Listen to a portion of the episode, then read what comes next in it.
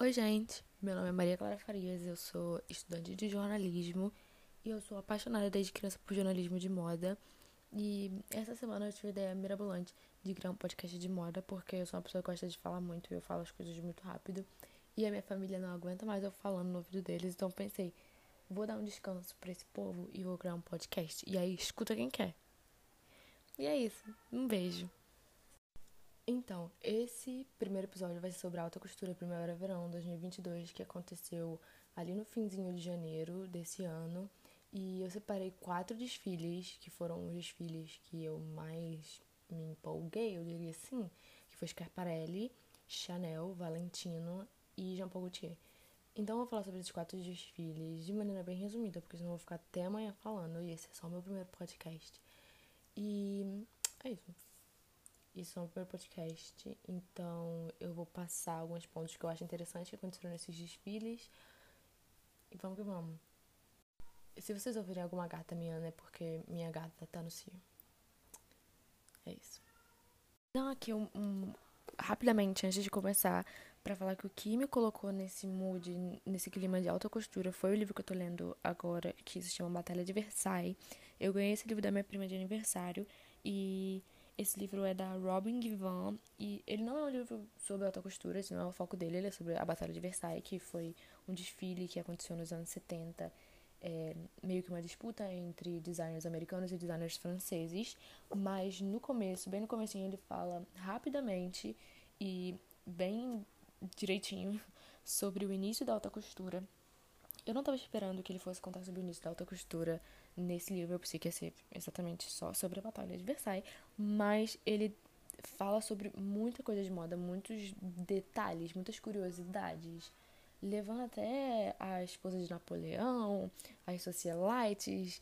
Então ele é muito interessante, ele não fica só nesse foco da Batalha de Versailles, ele vai costurando a história de moda, da moda até chegar a esses designers e eu indico ele. Se você quer um livro de moda, eu ainda não terminei. Mas até agora ele tá sendo um livro fantástico. Eu tô enchendo ele de post-its porque ele tem muita curiosidade, muita coisa bacana para aprender. Então é isso. Ele é da editora Zahar. A capa dele é roxa e rosa. Então vamos começar com Scaparelli por Daniel Roseberry. A Scaparelli foi a marca que abriu os desfiles de alta costura Primavera-Verão 2022 em Paris agora em janeiro, e a coleção foi apelidada Planeta Scaparelli. Então, é claro, por conta disso, muitos elementos espaciais foram vistos nas peças de roupas, nos acessórios, na atmosfera. E o Daniel Roseberry, ele até contou ao jornalista da Vogue Anders, Christian Madsen, que ele passou muito tempo assistindo filmes como Duna, Prometheus, Interestelar e A Chegada. Duna é um filme que se passa inteiramente no espaço, né, em planetas fictícios. E Prometheus, Interestelar e A Chegada são filmes que, que se passam entre o espaço e a Terra, espaço e Terra. É um filme que tem duas versões, uma nos anos 80, pelo David Lynch, e uma em 2021, dirigida pelo Denis Villeneuve. A versão mais nova é protagonizada pelo Timothée Chalamet e pela Zendaya. E é muito famosa, né? Assim como Interestelar e A Chegada. Prometheus eu não acho que é um filme tão famoso assim no, nesse ramo de ficção científica, mas Interestelar e A Chegada são filmes que basicamente todas as pessoas conhecem, são filmes muito importantes para quem gosta da galera gosta de ficção científica. Interestelar é do Christopher Nolan e A Chegada também do Denis Villeneuve, mesmo diretor de Duna, versão do de Chalamet 2021. A ligação da Scaparelli com o espaço não é novidade.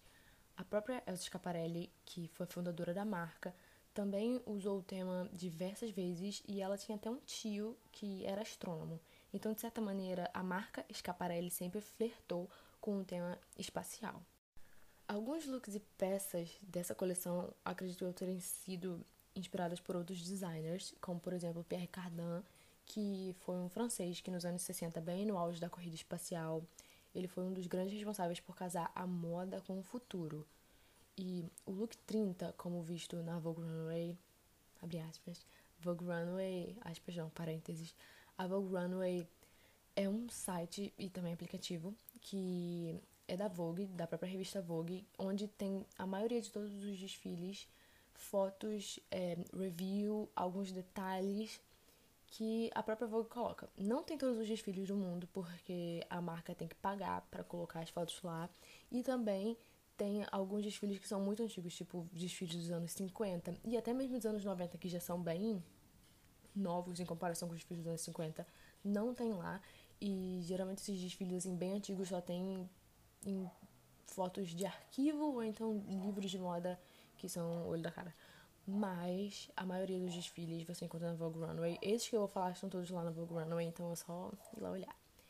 Então, o look 30, que dá pra ver lá, ele é possivelmente inspirado num, numa roupa que o Pierre Cardin fez. E também o look número 11. É, é muito difícil você olhar para ele e não pensar no Jean Paul Gaultier e o famoso sutiã de Connie, que foi imortalizado pela Madonna. É, e eu acredito que o Daniel Roseberry tenha dado o seu toque a essa peça muito icônica, porque o sutiã de Connie é a primeira coisa que. Vem, quando a pessoa fala Jean Paul Gaultier, sutiã de Connie vem na cabeça, principalmente na Madonna. Ele fez o figurino da turnê dela nos anos 90, onde ela usou o sutiã de Connie.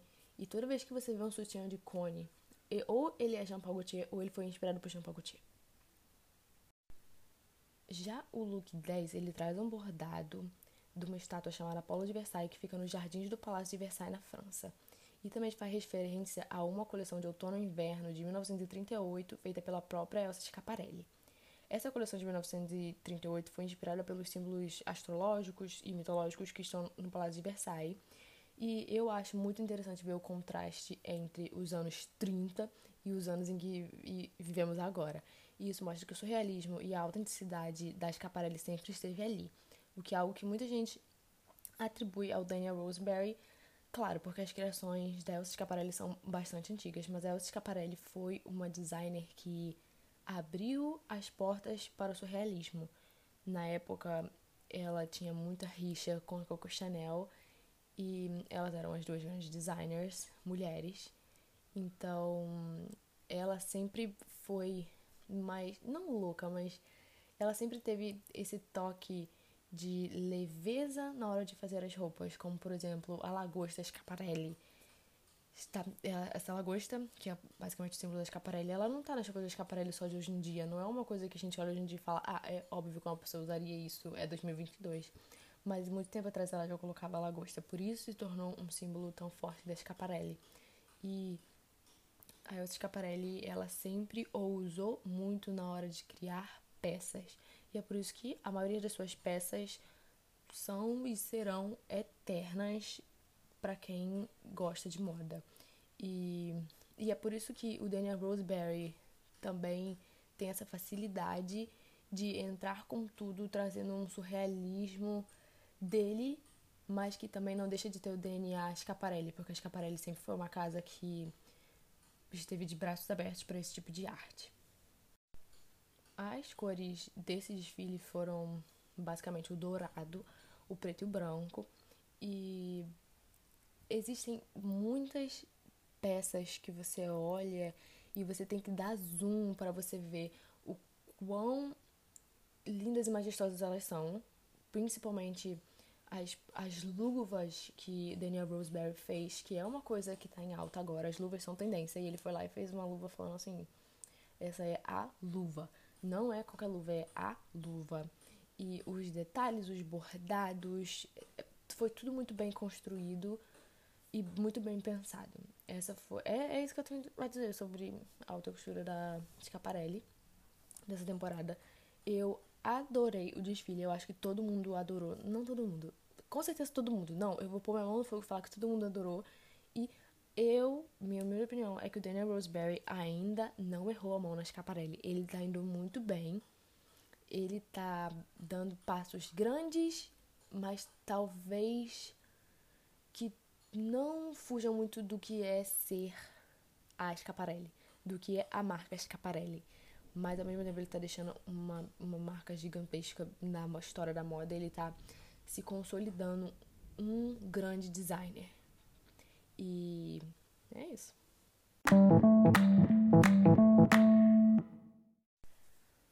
Agora irei falar sobre Chanel por Virginie Viard, alta costura da Chanel, primavera-verão 2022. designer Virginie Viard.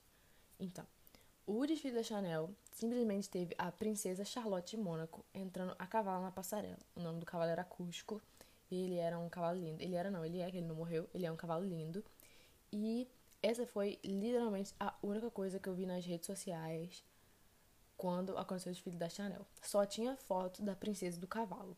E aí eu fui olhar os comentários, claro, porque eu pensei, meu Deus, deve estar todo mundo falando, uau, uau. E não tinha ninguém falando isso. Só tinha gente reclamando do coitado do cavalo. Mas são reclamações, assim, plausíveis. Tinha muita gente falando que o cavalo poderia estar assustado, com medo, que ele poderia ter alguma reação de sair correndo, porque tinha muita gente na sala, muita luz, foto, muita coisa acontecendo, muita informação acontecendo pro coitadinho, mas deu tudo certo, não aconteceu nada com o cavalo. Ele desfilou como um príncipe, mas tinha uma princesa em cima dele, mas ele que foi o príncipe da história. E também tinha muita gente reclamando pelo fato da Chanel estar usando um cavalo, sendo que não é uma marca conhecida pelo hipismo, como por exemplo a Hermès. E isso abriu ainda mais espaço pro burburinho que tá surgindo no TikTok, no Instagram, no Twitter, no Fashion TikTok, Fashion Twitter, que a Chanel quer ser a Hermès a todo custo, porque recentemente eles estão subindo os preços das roupas e das bolsas, principalmente das bolsas, e elevando aos preços da Hermès, como se eles estivessem tentando deixar as peças Chanel mais exclusivas do que já são, né? Porque elas são muito exclusivas, mas até entre os ricos, deixando só os mais ricos ter, como geralmente é a Hermès, aqui que tem aquele lance todo para você conseguir uma Birkin, que você tem que literalmente achar o pote de ouro no fundo do arco-íris para você ter uma Birkin, que é muito difícil, dizem. Eu nunca tentei, eu nunca nem pisei no Hermès, mas fazer o quê? Vamos lá, comentar sobre esse desfile. Eu não tenho muita coisa a dizer e eu entendo as críticas que as pessoas têm com a Virgin Viard e o que ela tá fazendo com a Chanel. Porque eu entendo que muitas vezes as roupas que ela traz para as coleções são sim repetitivas. Parece que nós estamos vendo as mesmas roupas, talvez em cores diferentes, em modelos diferentes, mas se você misturar uma, todas as coleções passadas dela, vai parecer que é uma coleção só. Eu entendo quando as pessoas falam que não gostam da Virginia na Chanel, mas eu gosto. Eu gostaria que ela tomasse um rumo diferente, sim, eu gostaria. E na coleção passada de Primavera-Verão 2022, Ready to Wear, que foi inspirada nos desfiles dos anos 90, eu fiquei muito feliz com o que ela fez na Chanel. E por conta disso, eu fiquei eu criei muita expectativa para essa costura, porque eu pensei, poxa, na temporada passada de Ready to Wear, Primavera-Verão, ela se encontrou como designer da Chanel, não tentando fazer coisas que o Carl fazia, não tentando agradar, talvez, as, os consumidores mais fiéis, os consumidores mais velhos da marca, mas mostrando a Virginie Viard na Chanel. E aí chega nessa alta costura, ela não faz isso, entendeu? Ela voltou a ser a Virginie Viard que todo mundo critica. Então, essa coleção de alta costura foi fortemente baseada nos anos 20. E ela até falou que existiam roupas de pismo, mas não tinha não, só tinha um cavalo. E ela enfim, esse estilo dos anos 20 faz referência para Coco Chanel e muitas criações do, diretor, do antigo diretor criativo da marca, que foi o Karl Lagerfeld, que ficou muitos anos à frente da marca até ele falecer em 2019. Os anos 20 e a Chanel estão sempre ali, ó, caminhando junto, flertando. E eu gosto. Eu particularmente gosto, mas acredito que a Chanel tenha que dar uma inovada sim. Talvez se andasse na linha entre os anos 20 e os anos 90, que eu acho que não sei, mas os anos 90, pelo menos para a galera da internet, é onde a Chanel sobressaiu. Porque era onde tinha os desfiles com a Kate Moss, com a Naomi. Então são as roupas que, querendo ou não, a gente mais vê em qualquer rede social. E quando a Virginie fez isso no, na temporada passada, no desfile de, de Ready to Wear, que era basicamente os anos 90, tinha a Lily Rose Depp apresentando a coleção, foi assim, estourou. Não estourou, não quis falar isso, estourou. Mas causou muito burburinho. Porque foi uma, foi uma boa coleção. Os acessórios foram ótimos, os sapatos, foi uma boa coleção. E aí chegou agora, o que aconteceu? Foi uma coleção feia? Não. Foi uma coleção horrível? Não, longe disso. Foi uma coleção normal para a Chanel da Virginie, mas não foi uma coleção com cara de alta costura. A silhueta que nos foi mostrada nessa coleção também já é bem conhecida pela Virginie. Então, assim, não é uma coleção que eu acredito que vai deixar a marca na história da Chanel. Não vai. Não precisa nem não acreditar. A gente sabe que ela não vai. Mas existem, sim, boas peças. O Lux 44 eu achei muito bonito. Eu não achei, tipo, ah, bonitinho. Eu achei muito bonito. Pra mim foi um dos looks mais bonitos. É... Lindo. E eu espero muito, muito ver a Margot Robbie usando, porque ela tem um contrato com a Chanel, ela é embaixadora da Chanel, ela é Christian Stewart, a Lily Rose Depp. Mas eu espero que ela seja a escolhida para usar o look 44. E o vestido de noiva da coleção também foi espetacular, foi lindo, eu achei muito perfeito. Hora de Valentino, por Pier Paolo Piccioli. Ó, o italiano da gata. O PPP para íntimos, que é Pier Paolo Piccioli. Então eu vou chamar de PPP, porque eu não sou italiana, eu sou brasileira. Então é PPP. Ele é muito. Ele é assim. Eu tenho um carinho gigantesco por ele. Ele é muito especial para mim. Ele já fez alguma coisa para mim em particular? Não. Mas eu o amo. Entendeu? Para mim, ele é assim. Muito especial. Não só para mim, mas pro mundo, pro universo, pra Via Láctea. Pra todo mundo. Para mim, todo mundo tem que lamber o chão que ele passa. E. To, porque toda a coleção que ele faz pra Valentino é de tirar o fôlego. Seja em ambiente, em peças de roupa, em acessórios, em sapatos, em bolsas. Ele é uma força da natureza na hora de criar. E eu não sei, eu acho que a combinação entre ele e a marca Valentino foi um dos melhores casamentos do mundo, porque nunca, nunca tem nada feio. Nunca, eu nunca tenho nada critical. Então eu vou falar bem rápido, você bem calma e sucinta para falar sobre Per Paolo porque porque eu só tenho elogios a, a falar. Então, o desfile, ele começou com cores mais sóbrias, bege, preto, etc. E aí, já fim, ele foi ganhando mais cor. E, ao contrário da maioria das marcas, ele também entregou looks masculinos, roupas masculinas, levando modelos masculinos para alta costura. E ele também fez questão de ter modelos não convencionalmente magras na alta costura. E a alta costura, ela é muito rigorosa. Para você fazer um desfile de alta costura, são diversas regras que você tem a se seguir.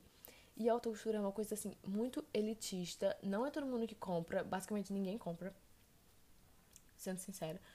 E é basicamente uma arte. Você faz aquelas roupas como se elas fossem peças de arte, obras de arte, que vão ser colocadas na parede do MoMA. Porque a gente não vai ver gente usando essas roupas, porque elas são muito caras entendeu? O normal do Ready to já é caro, então imagina um peça de alta costura. Nem os ricos têm dinheiro para comprar. Se nem os ricos têm dinheiro para comprar, imagina nós pobres. Enfim. Então, ele falou assim: Eu sou demais. Ele não falou isso, mas ele deve pensar isso todo dia. Ele deve, entendeu? Eu gostaria que ele acordasse todos os dias e pensasse: Eu sou o maior designer dessa geração, porque ele é. E eu não aceito críticas ao Pierre Paulo. Não aceito entendeu? Não aceito. Esse podcast é uma monarquia onde eu sou a rainha e eu não aceito críticas ao Pierre Paulo. E esse desfile, ele fez uma coisa assim muito interessante. Eu, pelo menos eu percebi. Ele parece caminhar entre séculos. Alguns looks, alguns vestidos lembram o passado, como os anos 20 e os anos 50. Olha, para não começar, os anos 20 deram uma parecida boa. As referências dos anos 20 deram uma parecida boa nessa temporada de alta costura.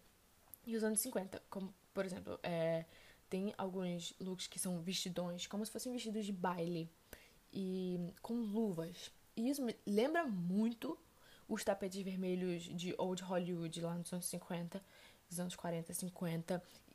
E eu fico pensando, meu Deus, imagina um filme nos anos 50, tipo, ambientado nos anos 50, um contato com a Valentino. Pronto, entendeu? E é sobre isso. Põe a Zendaya, põe ela num filme anos 50 e, e ela já tem um contrato com a Valentina, então coloca ele para fazer o figurino inteiro, o Pierre Paulo pra fazer o figurino inteiro do filme. É Oscar de melhor figurino. Na certa. E. Enfim, e também tem roupa que apresenta o que a gente tá vivendo hoje. Roupas mais de hoje em dia. Tem um vestido que ele parece muito até o corte, ele parece muito até um vestido da Saint Laurent, que, que a Olivia Rodrigo usou, a Zoe Kravitz usou esse vestido da Saint Laurent. E é um vestido que ele tem um decote mais diferenciado e ele é curtinho, preto. Ele é lindo e aí o Valentino, a Valentino, né, o Pierpaolo decidiu falar, vou dar meu toque Valentino a ele. Então eu gente reclamando, falando, ai, porque é basicamente igual ao Saint Laurent. É, parece mesmo igual ao Saint Laurent, mas é do Pierpaolo. Então, assim, respeito papacito. Eu avisei que esse podcast não ia ser muito longo, porque eu não acredito que ninguém em sã consciência gostaria de me ouvir falar por mais de 40 minutos.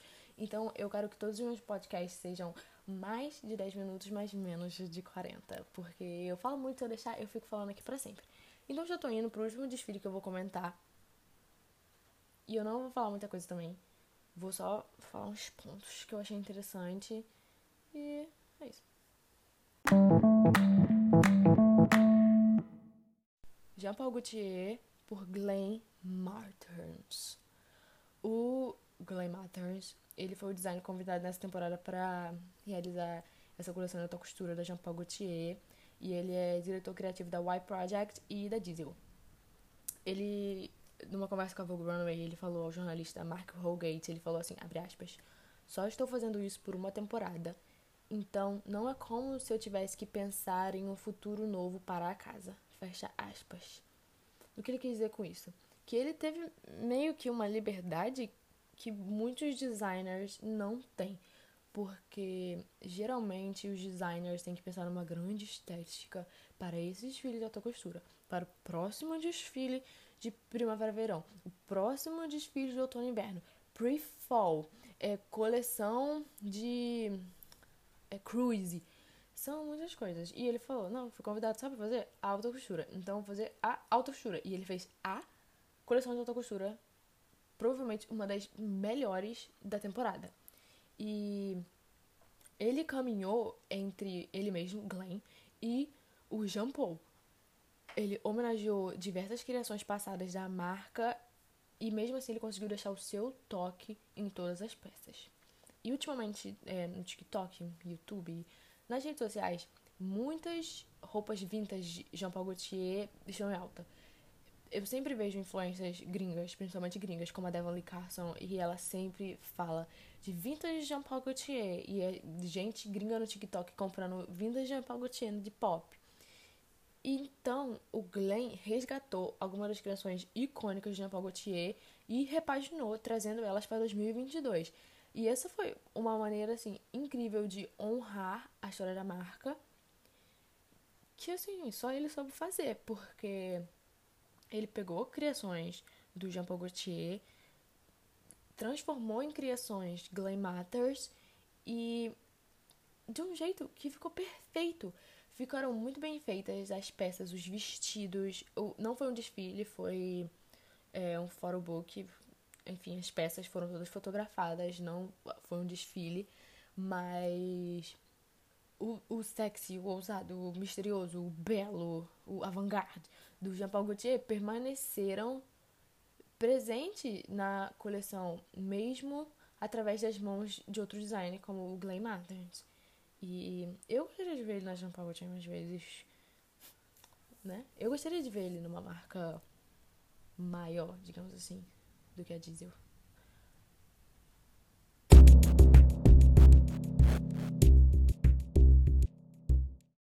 Bom, esse foi o meu primeiro episódio desse podcast, meu podcast, Mari Maria. Eu espero que você que está ouvindo, oi mãe, que você tenha adorado, não adorado, que você tenha pelo menos gostado, que você seja uma pessoa boa e vai lá e dê uma review e vai assim, arrasou gatinha, a gatinha eu no caso. E eu espero que isso dê certo, que esse projeto dê certo e que eu possa continuar falando muito aqui, porque eu tenho muitas, muitas ideias, muitas ideias de episódios que eu quero vir falar. Eu quero vir falar sobre é, figurino de filme, porque eu sou apaixonada por cinema, então eu quero vir falar sobre figurino de filme.